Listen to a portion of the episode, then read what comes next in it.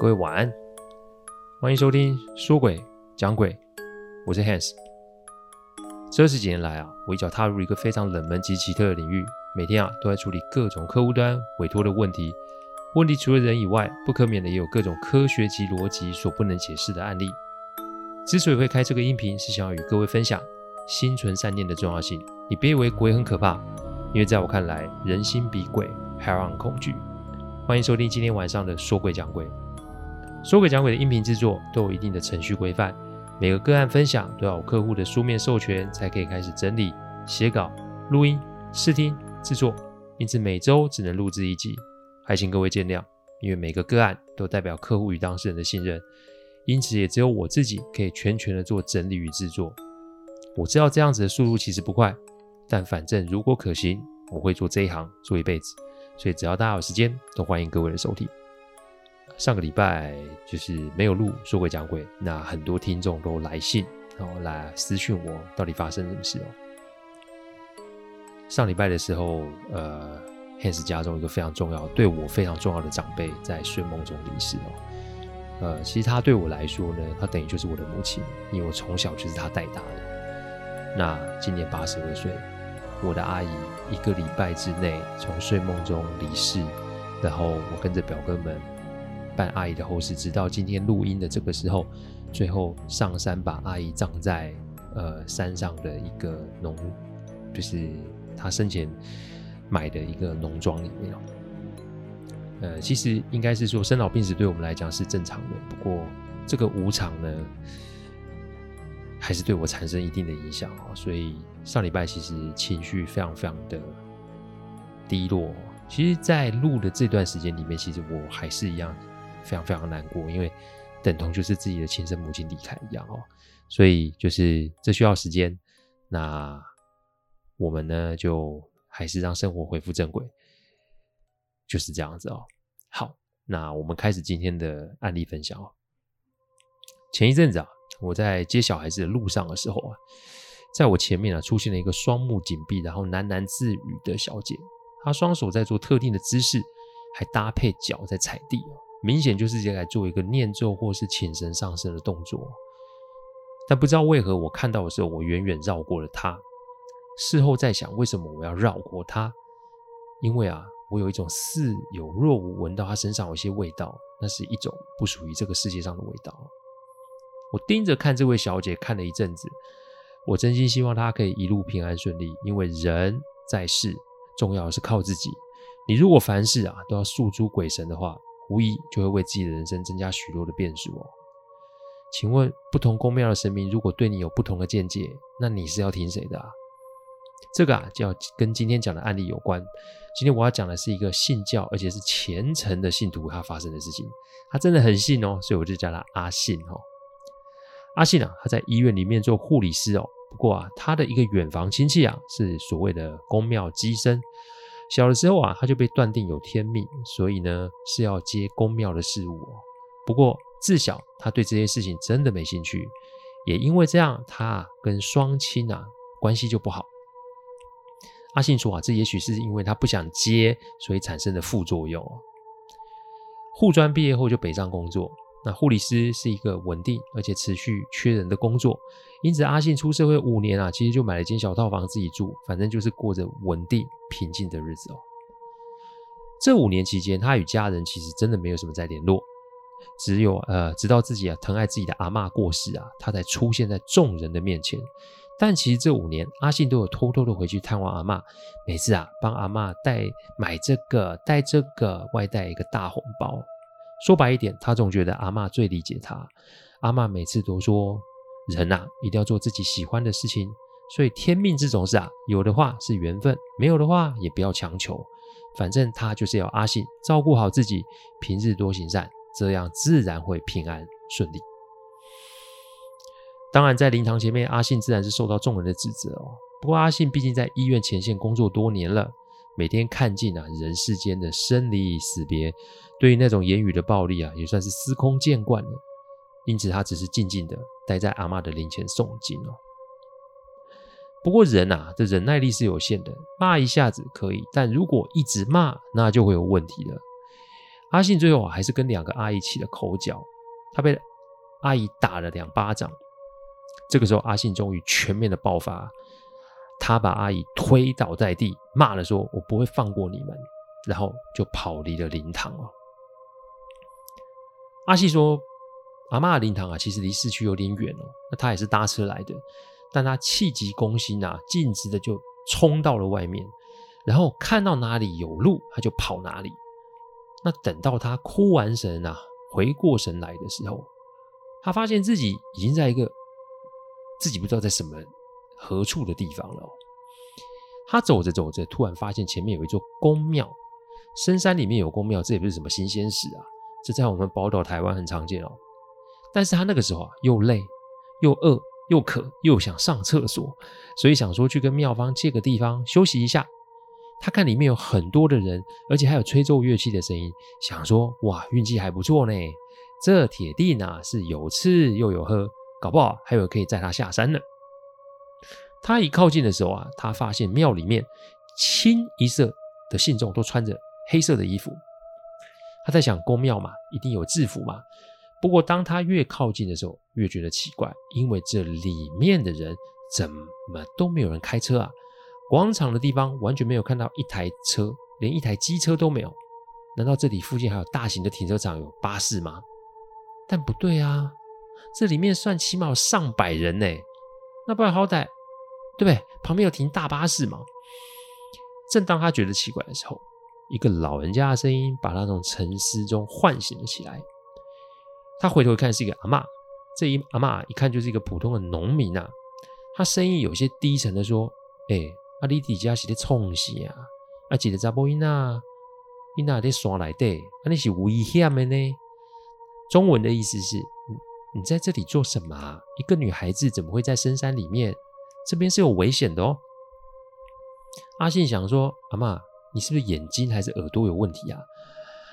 所以阿信就说：阿嬷，啊，头前这么多人在办法会，啊，你是无看的哦。阿嬷摇摇头，讲：“小姐啊，你到底是看到啥？哎、你你给我看一下啊！”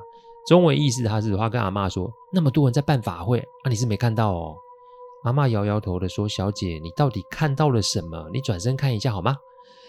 阿信转头再去看刚刚那个地方，只见哪来的百来信众啊？哪来的鼓号乐队啊？他眼前只有一间小小的庙，重点是。那个庙是没有神明的庙。阿信啊，还处在一个摸不着头绪的迷茫之中。他又回过头去找那个老阿嬷，但他发现刚刚在他旁边的老阿嬷，这个时候已经离他大约十五公尺了，而且是在一个山路口。老阿妈神情严肃的指着那个路口，意思就是要他赶快离开这个地方。指完，老阿妈就转身走进深山中。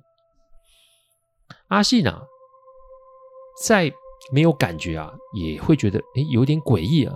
天色又开始昏暗，他急忙的往着那个路口前进。那个路口是个下坡路。阿信在跑下去的时候，突然又隐隐约约听到刚刚的那个音乐声，所以这不是撞见了不该见的东西，那又是什么呢？走下山后，阿信看见一间便利商店，店员看他从那里下来，表情有些怪。他盯着店员说：“怎么了吗？”店员指指他身上说：“小姐，你看一下你的衣服好不好？”阿信这才从店里面的镜子看见自己，天哪，全身又脏又乱，自己的身上还有一股淡淡的酸味，好像是几天没有洗澡了。他问店员：“今天几号？”一问他都傻了，因为离开灵堂的时间跟这个时间足足过了六天。还好随身包包没丢。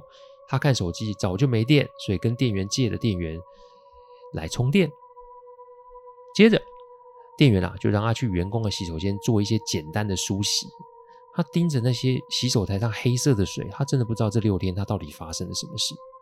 清洗完毕，他就坐在休息区喝水吃东西。半个小时后，警察来了，正巧遇见他，然后过来问他的基本资料。这才知道自己失踪六天，然后是家人报警协寻啊。正常人遇见这种事情一定是无所适从啊。他其实也不想见到这些情绪勒索家人，所以在警方的协助下，他返回了自己北部的住处哦。但这个事情其实并没有结束，因为一切只是一个开始而已。回到北部，下午喽，洗了个热水澡，煮了点东西吃。阿信其实是一个很喜欢追剧的人，所以他打开了电视。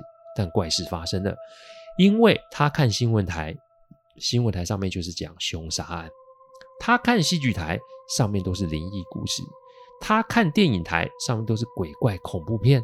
好，这也许是个巧合也说不定。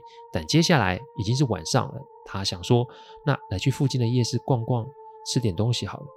但当他拉上窗帘的时候，他发现外面全黑。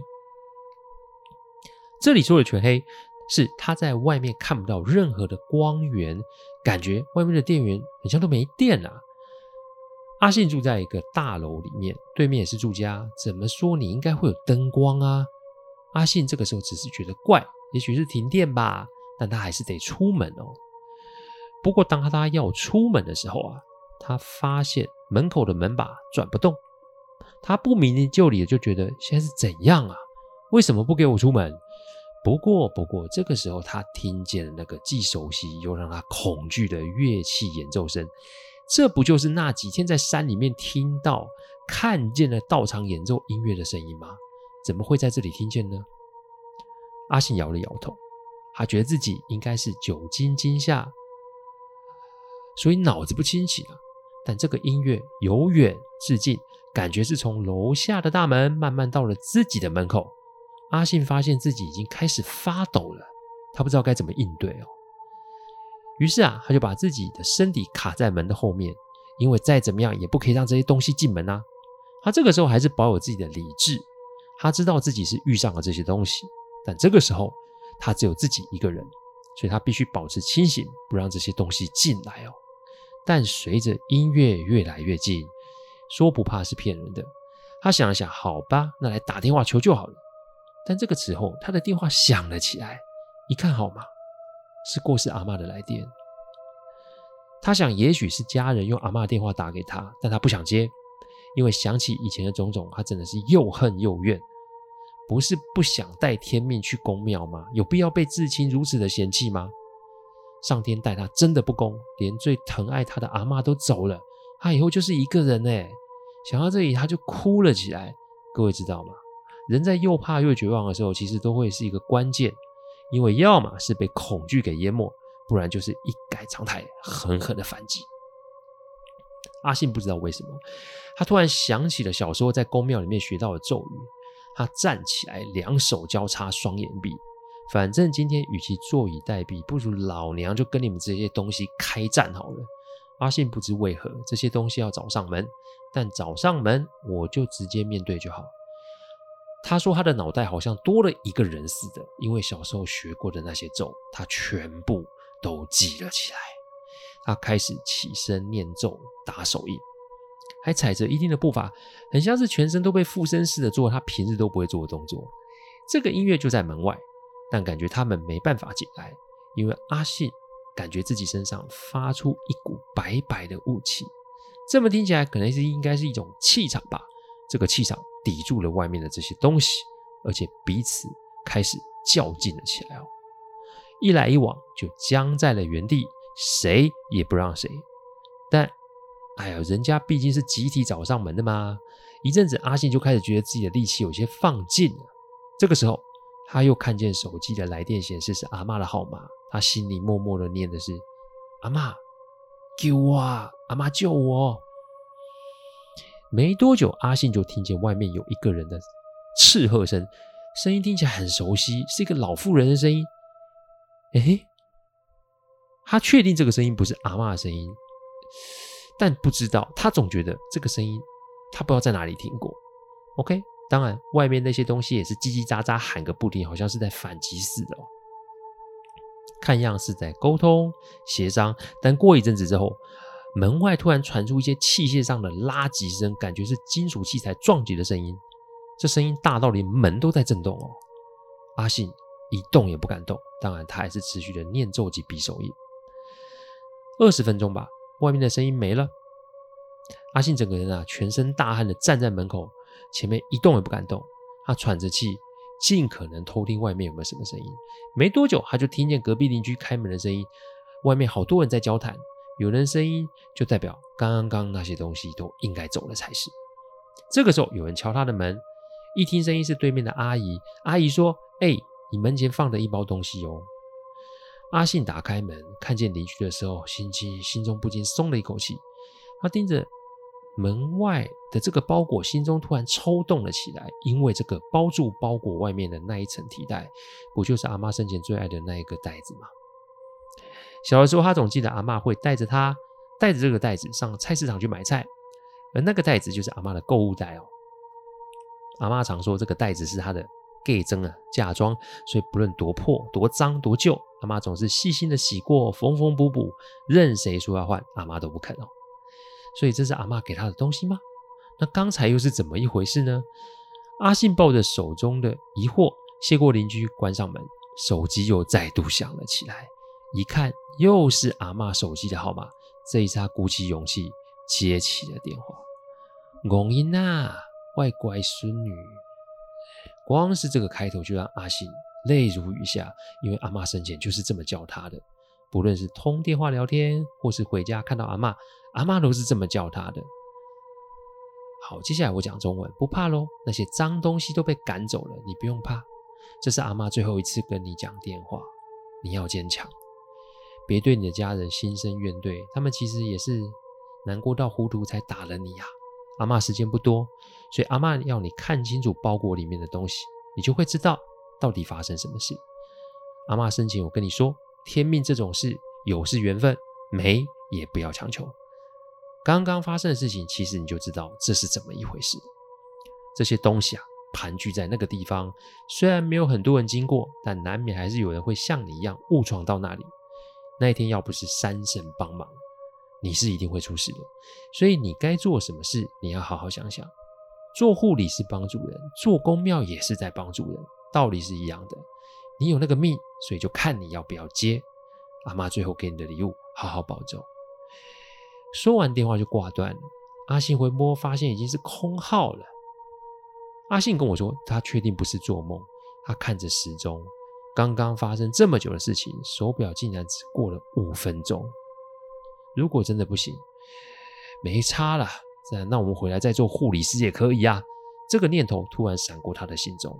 打开了包裹，里面有三本经书跟一个法器，旁边还有一张纸条，上面是阿嬷的字迹，只有简简单单写了几个字：“这是我的。”看来阿嬷以前也是修行人哦。而刚刚在外面那位长辈声音，不就是在山里面指点他离开的那个阿妈吗？阿信握着手中的经书，他在想的是：从护理师做回法师，这是一个什么样的经历啊？但刚刚阿妈说，他们只是被赶跑，所以如果我不处理他们，他们是不是永远都会追着我不放？与其每天都惶惶不可终日的逃避，我不如正面的来跟这些东西来个对决好了。因为这些事情是科学所没有办法解释的事，所以他唯一想到的是那个开公庙的远房亲戚。既然一切都是从那里开始，那我就回去做一个了解吧。所以阿信护理师会变成法师或是师姐吗？一切的一切都会在下集做分享。说鬼讲鬼的一号主角是阿纪，二号主角是怎么来的？下一集各位就会知道了。谢谢大家赏光，听完后请喝杯温开水再去休息。我讲的不是什么商业奇谈，我讲的都是真实发生的案例。最希望是劝大家心存善念，祝各位有个好梦。我们下周再来说鬼讲鬼，各位。晚安。